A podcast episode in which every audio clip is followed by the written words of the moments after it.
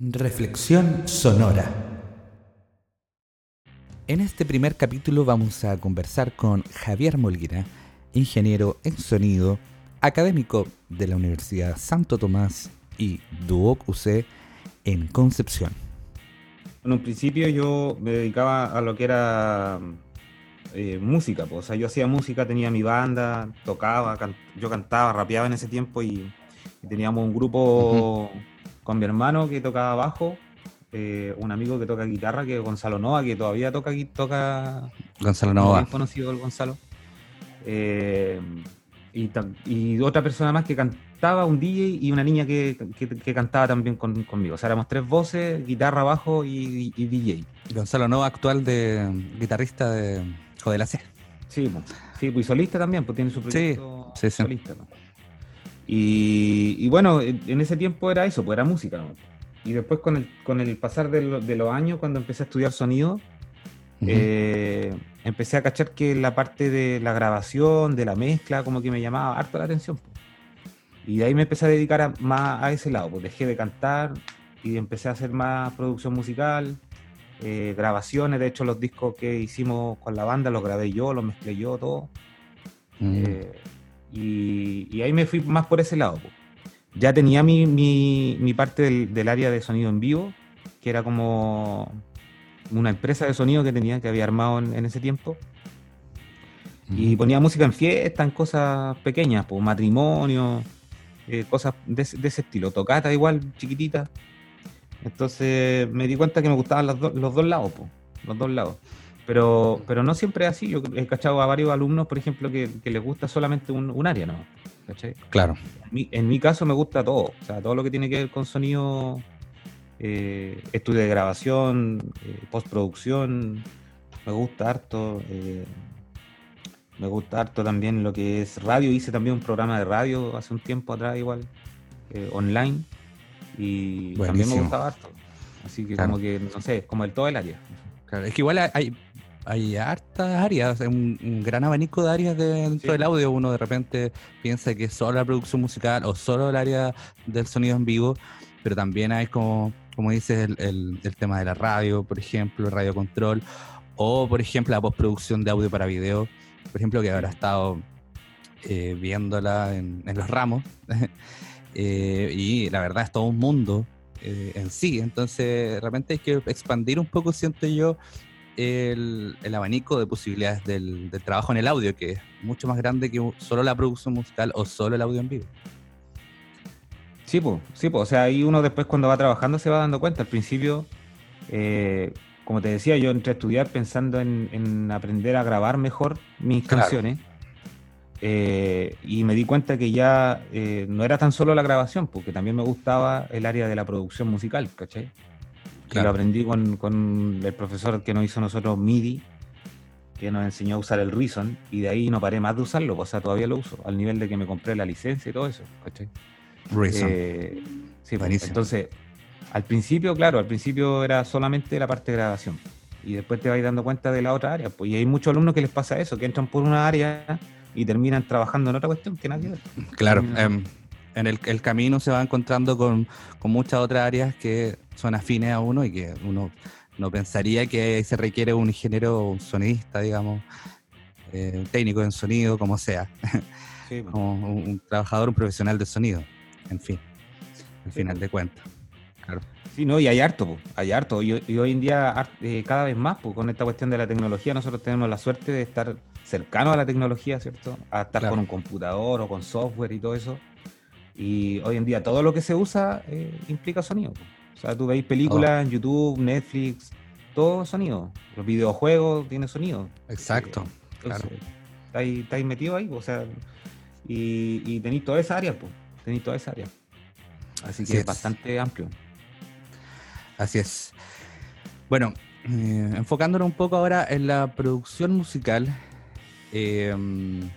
tengo una pregunta que quiero hacérsela a todos mis invitados eh, de aquí en adelante, que un poco conversar sobre esta dualidad o este versus que a veces se, habla harto sobre lo análogo y lo digital. En términos de producción, en términos de, de, grabación, digamos, de bandas y ese tipo de cosas.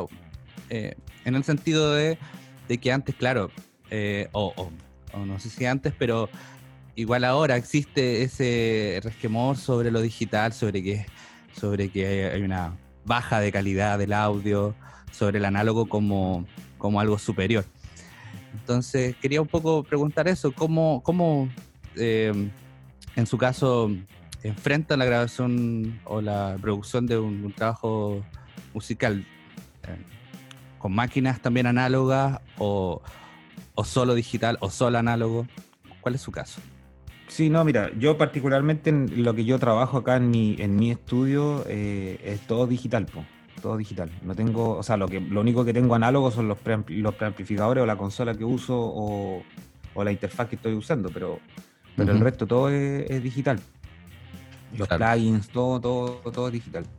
Eh, pero pero eh, en todas las producciones que he hecho, en, en, en, todas ha sido distinta. En todas ha sido distinta. He trabajado con equipos análogos y he trabajado con, con, equipos digitales. Ahora, en cuanto al análogo, lo que nunca hice fue grabar en cinta. Eso nunca lo, ah, nunca lo hice.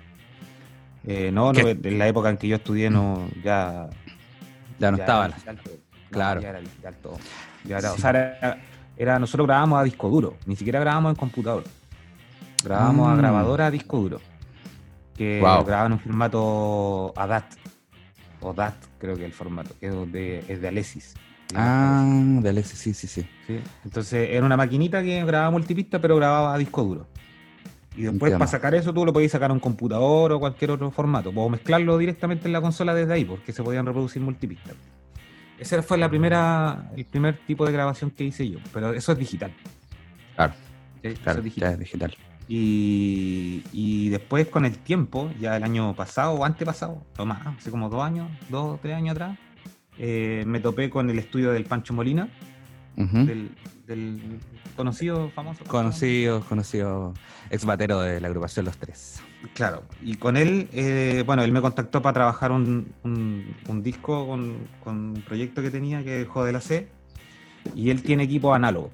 Él tiene preamplificadores análogos, tiene ecualizadores análogos, tiene compresores análogos. Y ahí ya es otra cosa. Ahí es otra cosa. Ahora, en cuanto a las diferencias, yo creo que hoy en día lo que es digital se, se asemeja mucho a lo análogo. y, es una ventaja muy grande. O sea, yo creo que no, eso no, se puede negar. O sea, no se puede negar que lo digital ya llegó para quedarse, pues, o sea, no, sacamos nada con, Totalmente. mirar para atrás. Totalmente, está mucho más a la mano. Es un recurso que todos podemos acceder a, a ellos con, con los plugins, muchos de ellos gratuitos. Entonces, no hay excusa hoy en día, en el fondo, ¿no? No, no, no. no obviamente hay, hay procesos que, que, que análogamente son mejores, pero. Pero. ¿Como, como cuáles, por ejemplo? ¿La masterización? por ejemplo, lo que es la reproducción de audio. O sea, el, el, audio digital, si nosotros nos vamos a la, a la, teoría, el audio digital tiene pérdida, ¿cachai? Sí o sí. Claro. Pero, pero ahora que, que, esa pérdida sea auditivamente notoria es otra cosa. Claro, en realidad no se nota para nuestros oídos. Claro, pero pero por eso, o sea, ahí yo he ocupado, por ejemplo, los, mismos preamplificadores, los mismos compresores análogos, por ejemplo, acá en el estudio del Pancho ocupamos compresores NIF, por ejemplo, o los Avalon, eh, o los mismos Universal Audio, el 1176, por ejemplo, que es uno de los más conocidos famoso. de Universal Audio. El famoso 1176. Y ese, ese compresor está en plugins también. Claro. Y varias marcas. Varias marcas, de hecho, lo desarrollan. Sí, pues. entonces eh, ese mismo análogo funciona mucho mejor o funciona muy distinto a cómo funciona el digital. Entonces, pero claro, el costo que tiene es harto mayor. Altísimo. Claro, tiene que ver un poco también con el, eh, eh, no sé, como el desarrollo del oído más que todo, o sea, o diferencial realmente si algo es digital o, fue pasado por un preamplificador análogo, no sé si sea tan reconocible realmente. O sea, a, un, oído común y corriente no. Un oído común y corriente no, pero una persona que ha grabado y que ha mezclado cosas sí. Claro. Sí, sí, se nota. Ah, Se nota harto. De hecho, me pasó harto eso, pues yo no había, no había trabajado nunca con equipos análogos hasta que empecé a trabajar con el Pancho. Y, y me pasó eso, pues, me pasó un cambio heavy. Fue, fue como que, eh, no sé, ¿hay cachado ese meme que, que es como del, del así que se te explota? Claro, sí, sí, sí. fue como, fue como eso, po, porque empezamos a conectar cosas. Bueno, al final la cadena electroacústica que se ocupa igual es el digital, porque nosotros grabamos en el computador Claro. y pasamos a través de una interfaz eh, por estos procesadores externos. Pero todo lo que es todo lo que es ecualización, compresión y, y reverb son, son análogas. Mm, Entonces, el, el proceso, el cambio es heavy, es heavy. El sonido que tú podías obtener y la profundidad que tienen los, procesado- los procesadores análogos es, eh, es muy diferente a lo digital, es muy diferente. Ahora, como te decía, si Mm. tú no estás acostumbrado a ese sonido o tú no lo, nunca lo hayas escuchado, no vayas, a- nunca vayas a saber la diferencia. ¿cachai? Claro, un Eh, poco hay que entrenar el oído para eso. O, o a través de la experiencia, más bien, Sí, pues, se logra apreciar. Sí, sí. Sí, o sea, ocupándolo, ocupándolo. La única forma, sí, lo, lo único que se van a dar cuenta, por ejemplo, de, de un compresor o de, o de ocupar, o que la única persona que te puede decir la diferencia entre ocupar un compresor análogo y uno, uno digital es una persona que lo haya ocupado. Claro. ¿cachai? Y esa es la única persona que te va a decir, no, mira, eh, el- el ana- en el análogo sonaba distinto. ¿cachai? Claro. El- Es Es- esa es la única diferencia. Ahora, nosotros estamos acostumbrados a escuchar música digital, po. Entonces tampoco. Súper acostumbrado, sobre todo a la música pop hoy en día. es- es- es muy digital, es muy computador. De hecho, no hay ni instrumentos muchas veces. Hay Claro, samplers. Entonces no, no tenéis con qué compararlo. Entonces tú lo escucháis y decís, si suena bien, suena bien, po. pero si no lo tenéis cómo no tenéis cómo compararlo con una grabación de lo mismo análoga. ¿cachai? Claro, Porque tampoco tenéis medios análogos para escucharlo. claro. De hecho, o sea, hoy en día la música se escucha hasta en parlantes que son monos. Ni siquiera son estéreos. En el celular, claro. Entonces, sí, pues ahí tenía hartas diferencias. pues. Pero, pero eso, pero mm, más allá de eso, bueno, yo de escuchar, yo me acuerdo haber escuchado cas- cassette, por ejemplo, yo escuchaba, yo escuchaba música en cassette cuando era chico y escuchaba vinilo. Ahora el cassette ya no existe, entonces al final no, no sacáis nada con hacer algo para cassette. Claro. Y No hay dónde sí, pero el En vinilo, sí, ahora está, está de vuelta el vinilo por un tema, yo creo, romántico igual. No, no sé cómo, cómo definirlo, pero, pero claro, hay un romanticismo un poco por ese por escuchar el disco y nada más que el disco, claro. que nada te distraiga y eh, hay un tema ahí. Eh, Sí, ah, y, tiene que ver también con la, con, la, con la profundidad o con la calidez del sonido también. mm. O sea, claro, y que, y que va de la mano con lo que te digo. O sea, si tú no, si tú nunca hayas escuchado un vinilo, no vayas a ver la diferencia de escuchar ese disco en, en digital o en vinilo. ¿cachai? claro. O sea, el- la única forma es tenerlo y haberlo escuchado.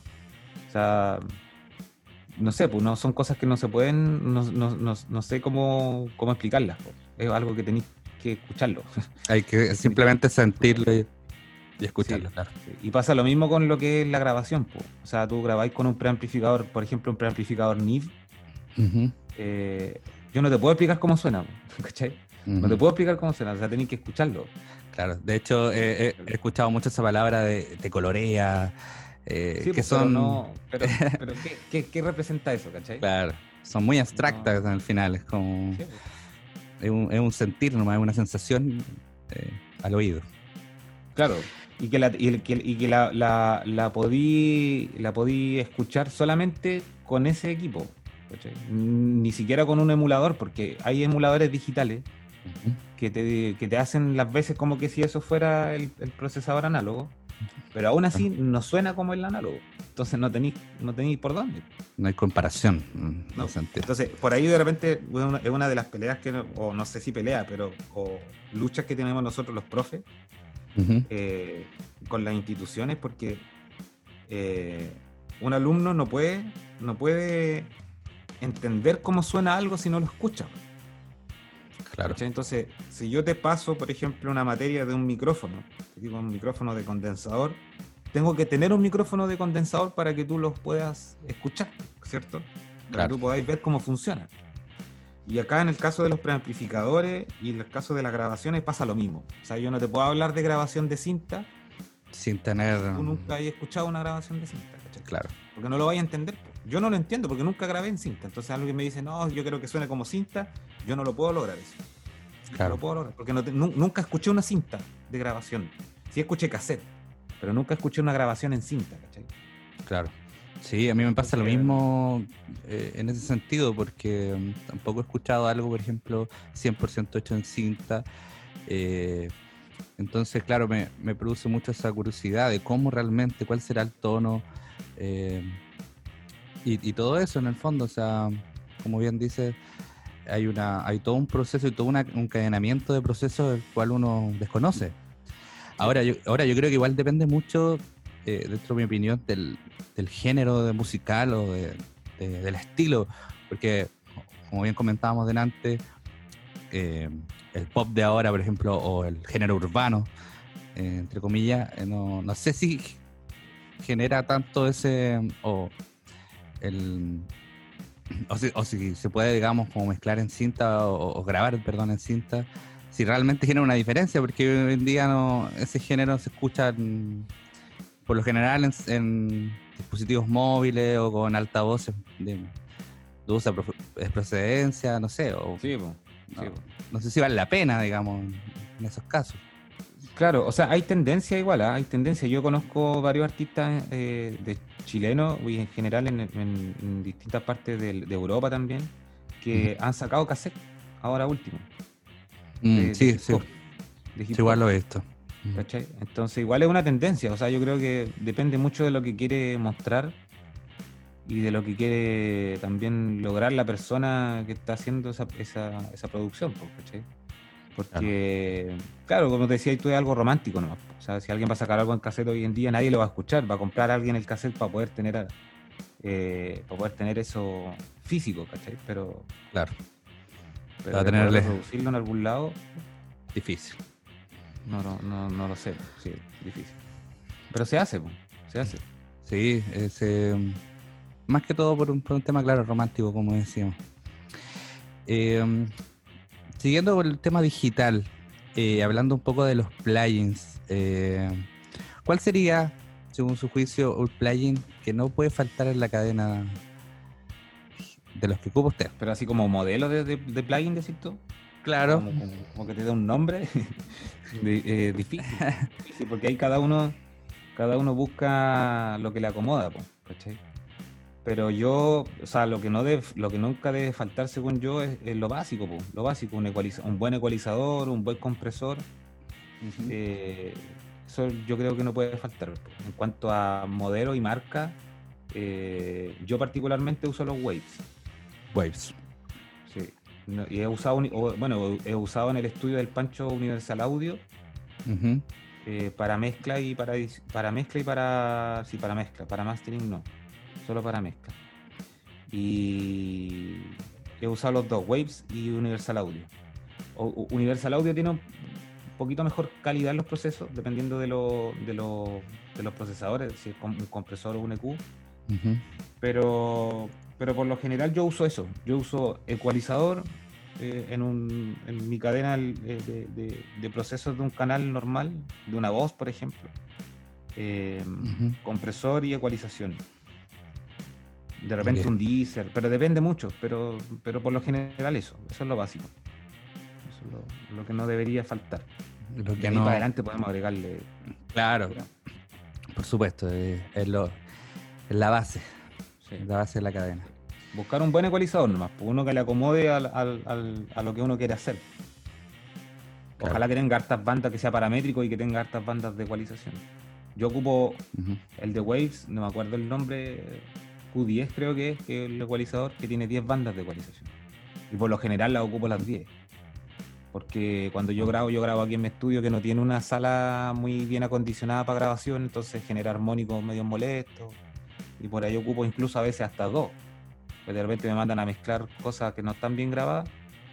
Y ocupo dos ecualizadores en serie, de los mismos de 10. O sea, ocupo 20 bandas de ecualización. Wow. Bien, bien, Claro. bien Bien pichicateado, sí. Es necesario a veces. Depende mucho también de cómo llegan los- esos audios, de, que, Sí, pues, de qué forma fueron grabados. sí. Pero eso. Yo creo que con eso estaríamos dentro de la cadena. Perfecto. Una, una reverb, igual es una, una buena reverb, buscar un- un- una buena reverberación para la mezcla también es, es importante. Claro. Pero mm, así como, un- por ejemplo, un- uno de los procesos eh, para mezcla, por ejemplo, para ponerlo en el mix bus, eh, un- ¿qué compresor, por ejemplo, ocupaste en el mix bus? Cuando mezclo no ocupo ninguno. En el de mezcla. Ah, ya. Mezclo así nomás. De hecho, hay varios, hay varios, varios, bueno, yo trabajo con, con personas que hacen pistas de hip hop, por ejemplo, cosas así. Y ellos ocupan limitadores y cosas por el estilo en el máster. Claro. Así como para darle más, más, más sonoridad a la mezcla, más, más, más Es- como más pegada. Claro, el- el- ese pegamento que. Sí, po. y yo no ocupo nada, no ocupo nada, lo hago así nomás. O sea, trato de que los sonidos eh, que ocupo y la mezcla que hago logren ese, ese, ese mismo Mm. efecto, pero, pero sin ningún proceso. O sea, con los procesos independientes en cada canal. Y en la mezcla hago lo mismo. En la mezcla, cuando mezclo canciones, eh, hago la misma, la misma cosa. No, no agrego nada. O sea, claro. no, los procesos vienen de antes y no en el, Sí. en, no en el, en el Big Bass. Interesante porque pensé que, que sí tenía algún proceso en el. No, y de hecho, y de hecho más trato de al, al principio, mira, me pasó algo súper, súper interesante que yo creo que les va a pasar a casi todos. Que eh, hubo una época en que ocupaba mucho proceso. Mucho. O sea, te estoy hablando cuando grabé los primeros discos, el año 2007, por ejemplo, por ahí, 2006, 2007. eh, ocupaba mucho, mucho proceso. Eh, filtros, ecualizadores, compresores, deezer, eh, reverberaciones, ahí usaba muchas cuestiones. Y hoy en día trato de mantenerlo lo más simple posible. De hecho, en las últimas mezclas que hice, eh, en el último tema que saqué, que, es de una, que, que mezclé de una banda de funk, si yo te muestro la Ah. sesión, eh, tengo muy poco proceso dentro de, los de los tracks, de batería, de bajo, de guitarra, eh, muy, muy, muy poco proceso, casi nada, o sea, un poquito de compresor y un poquito de ecualización, pero la ecualización correctiva, o sea, sacando eliminando Armónico. ar- armónicos que sean molestos y, y nada, nada, nada más. Nada más. Claro, Y he, he ob- he obtenido mejores resultados que poniéndole tanta, tanta cosa. tanto proceso. Que a, a la vez también de tanto proceso, el, el archivo de audio se va cada vez, digamos, debilitando, no sé, eh, perdiendo calidad. Sí, bueno, más allá de perder calidad, una de las, de las cosas, de las principales cosas que hacen los ecualizadores o los, los, los plugins en general, es que te cambian la fase de la, de la, de la señal que tú estés procesando. Mm, Entonces, claro. si yo tengo una batería con 10 canales, cada ecualizador que yo le aplique, que yo le aplique a cada parte me va a cambiar la fase original de la señal, aunque sea un poquito, y eso me va a provocar que la señal no funcione dentro de la mezcla. Claro. Entonces, pero por eso te digo, o sea, yo creo que a todos les pasó en algún momento que ocuparon mucho proceso. Yo Mm. llegué, llegué a tener, no sé, 300 plugins, o sea, Wow. toda la suite de Waves instalada. Completísima. Y- y- sí, po, y ocupar la gran mayoría, ocupar la gran mayoría. Y después me empecé a dar cuenta con el tiempo y con el trabajo también de, con, otras, con otras personas, Eh, que al final trato de lograr en la grabación que el sonido quede como yo, como yo quiero. Y pensarlo de antes, ¿cachai? O sea, yo quiero que esto- Claro. esto, suene así, lo grabo así, y aplico este proceso o el micrófono de tal forma que me logra captar eso. Y después ya es controlarlo nomás, un poquito de compresión para que se controle la dinámica y, y- y listo. Claro. O sea, en ese sentido, que controlar las técnicas microfónicas, por ejemplo, en este caso, Sí, o, el micrófono mismo, O el tipo de micrófono, directamente Claro. el tipo de micrófono. Claro. Sí. Sí.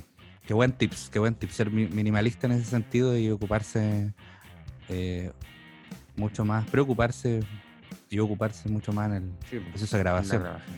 Sí.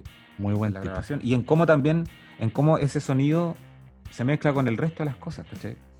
Que es algo que uno de repente cuando graba multipista se le olvida. Es como que ya grabemos la batería, ya grabamos la batería, después ya grabemos el bajo encima y después lo mezclamos, ¿cachai? En vez de, mientras estoy grabando el bajo, buscar cómo empasta mejor con la batería al momento de grabarlo, ¿cachai? Con qué micrófono, con qué sonido voy a grabar el bajo. Claro. Eh, De hecho, he escuchado mucho dentro de mi, mi experiencia en estudio de grabación, pero grabando.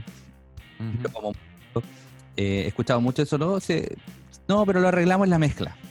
Claro. Lo arreglamos en la mezcla. Y de repente, eh, claro, em, em, como que es mucho, mucha pega para la mezcla, eh, muchas cosas que hacer y, y a veces no se arregla tanto en la mezcla. No. O sea, hay cosas No, que- muchas veces no, muchas veces no se arregla. Sí. claro. No, el proceso de grabación es para mí el, el- el momento justo. O sea, yo Mm. y- y igual como te decía, lo aprendí hace poco, porque me pasó durante muchos años que no lo tomaba en cuenta y, y después ya empecé como a, a solo a darme cuenta de que la grabación era como la parte importante. Y después lo comprobé cuando empecé a trabajar con el Pancho. Lo comprobé porque, bueno, el Pancho tiene harta experiencia eh, grabando igual. Y, y claro, con él pasábamos de repente sesiones de 4, 6 horas buscando un sonido de, de guitarra, ¿cachai? O sea, buscando con qué pedal sonaba mejor, con qué guitarra, imagínate eso, con qué guitarra. O sea, teníamos dos o tres tipos de guitarra eléctrica con, Claro. sonando con, con el mismo ampli, pero eh, la guitarra sonaba distinta. po, Entonces. Claro. hasta que lográbamos un sonido, decía, este sonido es el que, el que va. Y ahora grabamos. Entonces yo Claro. decía, ya, pero ya han pasado cuatro horas, yo me tengo que ir. po". Y me pasó muchas veces eso, que no alcanzábamos a grabar nada y perdíamos toda una tarde buscando un sonido. Claro, el encontrar el sonido Pero es eso, pero eso se logra cuando tú tenés tiempo. ¿cachai? Cuando tenés tiempo para hacerlo en el estudio. Claro, claro, es importante eso del tiempo porque gener- generalmente no es tanto el tiempo que se tiene en el estudio. Claro. Por lo general, o va uno en contra del reloj, o cada hora también es, es dinero. Sí, po. Y Entonces, por eso la parte de, pre- de preproducción también es súper importante. mm, de cómo planificáis tu grabación. sea, si tenéis poco tiempo, tenéis que planificarlo con, de, de alguna forma que te permita optimizar ese tiempo y, y no sé, pues reunirte con el músico antes o que el músico busque bien su sonido primero claro, definir el Eh, concepto sonoro. y de ahí, y de ahí llegar a, a grabarlo. Ahora, también es importante, eh, si yo quiero obtener algo profesional, eh, el productor también juega un, un- un- un- un papel súper importante ahí. O sea, que haya una persona que tenga claro el concepto de, de cómo quiere sonar. Y me ha pasado con distintas bandas. Por ejemplo, yo, yo he trabajado con, en grabación. Eh, tra- bueno, la, la última banda con la que trabajé, con Los Insolentes, y ahí el Víctor, el, el Víctor Hernández, el baterista. Baterista. Tiene un sonido también. ujú. Eh, bueno, ahora es vocalista del grupo, porque ya ahora canta él. Eh, él es el, él el, entre comillas, el director musical y el productor de la banda. Claro, Él es el que ve cómo quiere sonar la banda. ¿cachai? claro.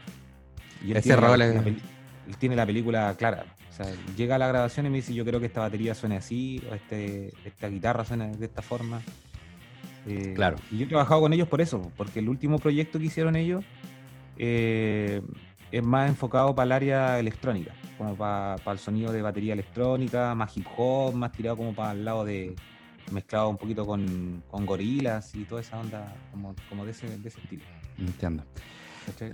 Entiendo. Ahora que, que, lo- que hablamos un poco de, de la producción eh, eh, o del el área del productor, más que la producción, ahí a veces, por ejemplo, el papel, a veces también lo tiene que tomar un, un técnico en sonido, un, un profesional de sonido. Y ahí es cuando de repente los roles se tienen que cruzar. eh, cuando no, por ejemplo, cuando no está claro ese concepto sonoro, por ejemplo, a través de la banda. Entonces uno tiene que tomar ese papel de, de, de productor también como, como de cómo va a sonar, digamos, el, concepto sonoro de la banda, si es que la misma banda o artista en este caso no, no lo tiene tan claro.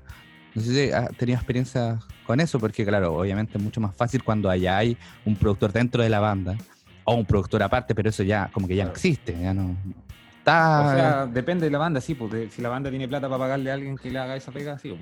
Claro, O sea, claro. tú- tú pensar que, por ejemplo, no sé, pues, los mismos Chancho en Piedra, ahora el último disco que grabaron, no lo, produ- no lo- la producción no lo, hizo, no lo hicieron ellos. Claro. ¿sí? La producción Claro. creo que es de C-Funk. De fan, claro.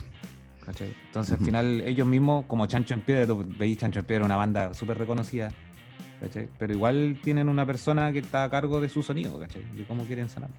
Claro. Entonces, claro, si tení, si tení la posibilidad de tener a alguien que tenga experiencia en un sonido determinado y lo podí sumar a tu proyecto, eh, es lo mejor que podía hacer. Sí. Eh, en el caso de, de nosotros como sonidistas, eh, a mí me ha tocado hacer esa pega. Me ha tocado hacer esa pega. Yo lo, lo hago generalmente con los artistas de hip hop, que es como el área que yo más tengo conocimiento audi- auditivo. ¿cachai? Claro. Eh, ahí sí hago esa pega. Pero en la- en- cuando he trabajado con otras bandas no, no, me, no, me, no me atrevo a meter tanto tanto mi opinión. ¿cachai? Claro. Porque quizás no es el área, no.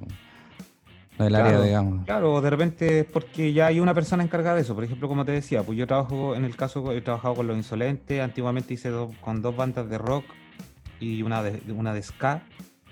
Y mi pega ahí de, ha sido netamente mezcla o grabación. No, no ha sido mucho, mucho aporte en la parte de producción. Con lo, lo mismo con Los Insolentes, la pega, la pega de producción la hace el Víctor. Y yo por ahí le agrego algunas cositas, algunos detalles que él me pregunta, así como, oye, ¿qué opinas de esta cuestión? ¿Cómo la hacemos? Y ahí puedo opinar, ¿cachai? Pero en, en cuanto al sonido de la banda en sí, no, no me meto mucho. En, en el hip hop sí, en el hip hop sí, yo ahí a, lo- a, lo- a, lo- a los raperos lo- le, he, he cambiado hasta letras. ¿cachai? Le he Claro. cambiado letras de las canciones. Lo escucho las letras y no, y no sé que esta cuestión que estáis diciendo ahí está mal, o no rima, o no funciona, no, no se entiende. Eh, Claro. ahí, ahí me meto, ahí me Claro. meto. Claro, está dentro también de- del universo sonoro conocido. Ya. Claro, que yo Mm. manejo, yo manejo eso. Entonces también ahí la mayoría de los que trabajan conmigo eh, me preguntan, pues, me dicen, oye, ¿qué opináis de esta canción? ¿Qué opináis de esta letra? ¿Esta canción debería ir o no debería ir en el disco? ¿O en qué orden? Por ejemplo, el orden de los discos la mayoría de las veces lo determino yo. Ni siquiera lo determina el cantante que grabó conmigo. Claro. A ese nivel, ¿cachai? Así como que me dicen, oye, este orden, ¿cómo podría ir? No, digo yo, ahí tenéis varias opciones, pues y empieza, la empezamos a ver. Yo tengo ahí algunas, algunas técnicas que he sacado de las cosas que, que he estudiado para lograr más o menos ciertos objetivos, depende de si son discos o son canciones solas. Eh, ahí se va viendo, se va viendo eso. Claro. Pero claro, en el caso de no, de no hacerlo, yo, yo lo que recomendaría, o lo que yo le recomiendo a los, a los chiquillos que puedan estar partiendo, es no meterse mucho en ese lado. O sea, es como que si yo voy a grabar, eh, hago mi pega de grabación, porque la pega de producción tiene otro costo. Claro. ¿Cachai? Tiene otro costo y otra pega también. O sea, estar diciéndole a un cantante lo que tiene que cantar o lo que tiene que hacer o cómo, cómo tiene que pasar de, un- de una estrofa a la otra o cosas por el estilo. eh, es una pega aparte, po.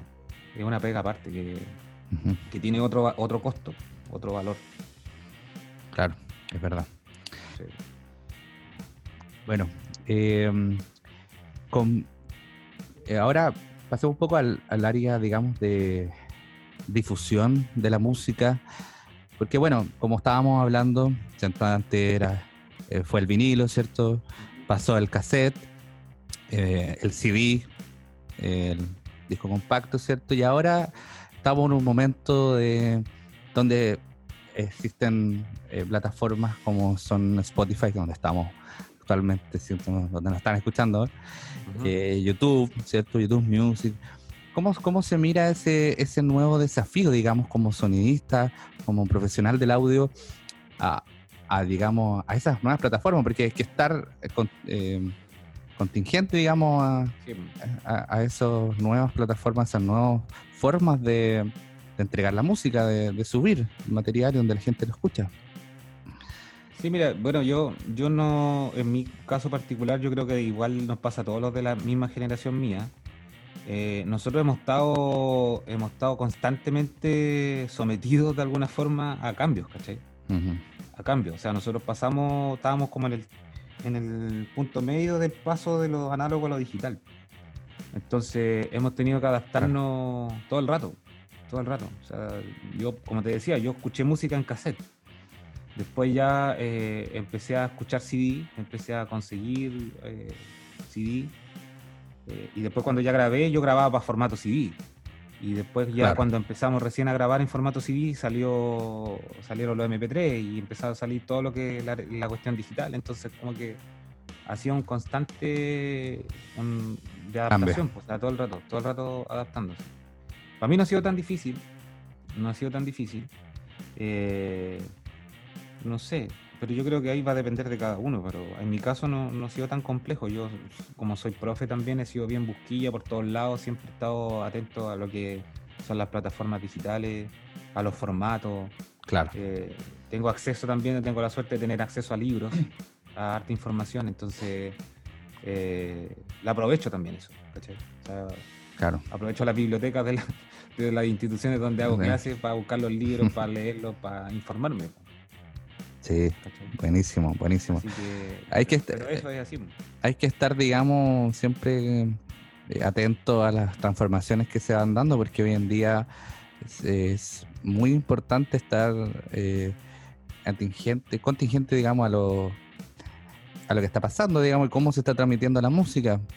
De hecho, a raíz de lo mismo, ¿cómo, cómo miras el, el, tema, digamos, de la industria, no sé si se puede llamar industria, pero del, sí, el catálogo musical chileno que, está hoy, hoy, en día, ¿cómo, cómo, cómo, cómo le miras? Mira, yo particularmente no escucho mucha, mucha música chilena, más allá de la música con la que trabajo en, realidad yo como que no tengo un estilo o un tipo de música que escuche comúnmente, así como que he pegado con algo, con un estilo. Antiguamente sí, pues antiguamente era puro hip hop, pero ahora como que escucho de todo un poco, así como que me llega de todos lados. Y, aprovecho un poco igual que tengo un hijo que está todo el día metido en internet, está todo el día metido en, en YouTube y todo. Entonces ahí cacho un poquito las tendencias, pues, pero... Claro pero no estoy muy, muy familiarizado con lo que pasa en, en, Chile en general con, con las bandas. Eh, ahora, Chile siempre ha sido complejo, siempre ha sido complejo. Siempre hay uno o dos artistas que son los que sobresalen y el resto de los 100 que hay por debajo no nadie se, entera. En el indie. Claro, nadie se entera. Pero pero no sé, o sea, no, no, conozco bandas así como si tú me preguntas ahora alguna banda que yo conozca a nivel nacional que tenga como como presente, no, no se me viene ninguna así como directamente a la, cabeza. ¿Y el hip hop, por ejemplo, hablando ya de tema más específico, hip hop de, hip hop sí, de hip hop sí, pero eso es porque más que nada porque estoy vinculado con la gente que lo hace, ¿cachai? Claro. No porque directamente lo escuche siempre. Eh, eh, eso, o sea, estoy vinculado con la gente por, por Facebook, por las redes sociales o, o me mandan por WhatsApp las, las canciones, entonces Ahí voy, voy cachando. Eh, no sé, no sé, artistas que yo conozca que haya sacado producción ahora último en Chile son eh, Jonas Sánchez, por ejemplo, o Chiste MC, que son más o menos referentes del, sonido chileno del hip hop. El rap chileno, sí.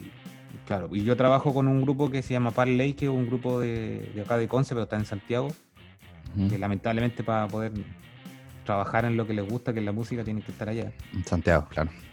Y, y ellos, pues ellos igual han sacado cosas, ellos participan de la Red Bull, igual de la Batalla de los Gallos, FMS y todo eso, lo que es freestyle. Que está en, harto en boga. Sí, pues está de moda igual. Pues. Está de moda. Y los chiquillos, claro, han participado en esas, en esas competencias, algunos han ganado por ahí, otros no. Y estoy más, más, familiarizado con ellos. Pues. Pero más que por la música directamente, porque ya los conozco y, trabajo con ellos y como te digo, los tengo en redes sociales, entonces me entero al tiro cuando suben cosas. Y, y a veces las escucho, a veces no. pero, pero trato, es que por tiempo de repente no, no, no tengo tiempo para sentarme a escuchar un disco, ¿cachai? Claro. Y también no todos están sacando discos, por ejemplo, ahora están todos sacando temas solos. Claro, el, el single ahora, el, el rey, digamos, o ha sobrepasado el, disco como concepto artístico, digamos. Porque por lo mismo, porque lo que decía, ya nadie se sienta a escuchar un disco. Ahora solamente hay canciones sueltas y en Spotify hay playlists y, y así va descubriendo, por ejemplo, la canción que te gustó y eh, poniéndola en un playlist, por ejemplo. Sí, y aparte que yo, creo que tiene que ver también con que hay mucha información.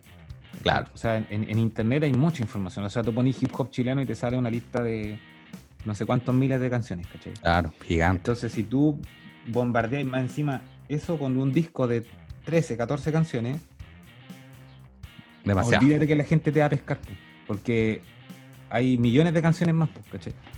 Claro. Entonces, yo creo que lo que hace el single es enfocar un poco el público, ¿cachai? Enfocar el público objetivo en decir, ah, mira, este loco sacó una canción. Vamos a escuchar la canción. Claro. La escuchamos y, ah, está buena. La escuchamos una semana, dos semanas, un mes y después saca otra. Entonces ahora se enfoca todo en la otra canción, ¿cachai? Claro. Y si la otra te gustó, la vais a volver a repetir cuando tengáis ganas de escucharla, ¿no? Y la metí en un playlist, por ejemplo, que es lo que hago yo. Sí. Yo creo que va por eso, mm. va por el enfoque y, se enfoca en todo, pues en el videoclip, entonces también hay todo un, tema de, marketing, de, las visitas, de los views en YouTube, ¿cachai? O sea, si tú tiras un disco eh, de 10 canciones, difícil que una canción de esa tenga 100.000 visitas en, un videoclip. En cambio, si tú tiras una sola, podéis lograrlo de mejor forma. También puede ser un tema, en base a la producción, a lo mejor enfocarlo más solo una canción, enfocarse en esa canción. Sobre todo en la música hoy en día, por ejemplo, el trap o la música urbana, comillas, música urbana. Eh, se centra más en eso, como en enfocarse en una canción y quizá el proceso creativo va, también va ligado por ahí. Y, y, tiene que ver, y tiene que ver con hartas cosas también, o sea, tiene que ver con, la parte de la producción. O sea, grabar una canción, mezclarla y masterizarla, por lo menos en el caso de nosotros, lo que hemos hecho con, los chiquillos de Parley, eh, eh, eh, ellos grabaron conmigo, lo mezclé yo y lo masterizó el Chalo González. Y todo eso tiene un costo. Claro. No, Chalo González, tremendo, digamos, genera un audio chileno y y ahora, metido solo en la masterización. Sí, pues, sí, sí, pues. Así que eh, eso igual tiene un costo. Entonces los chiquillos, obviamente, como no tienen apoyo de sello ni nada por el estilo, todo lo costean ellos. Entonces hacer un disco eh, es caro. Es carísimo. El autogestión en Chile es un hecho. O sea, hay muy pocas bandas o artistas los que pueden decir, claro, me, apoya un sello, alguna marca o, o o, o, quizás, por ejemplo, ya postular a un fondo, necesitas de tener algo ya registrado, o sea, no, no te van a pescar si no tienes nada. Solución, claro, tener un single y ir por enfocarse en, esa canción y que le vaya bien. Sí, pues y enfocar todo lo que te digo, pues enfocar la promoción en eso, las redes sociales en eso, y, eso también te da una posibilidad de, de, tener más números, pues al final lo que aquí manda en, hoy en día, por lo menos hasta ahora, eh, son, son las visitas, las reproducciones y las visitas. Eso es lo que manda. Claro. De hecho, a los chiquillos le ha ido súper bien por lo mismo, porque sacaron un video hace dos años y ese video tiene 300.000 visitas en YouTube.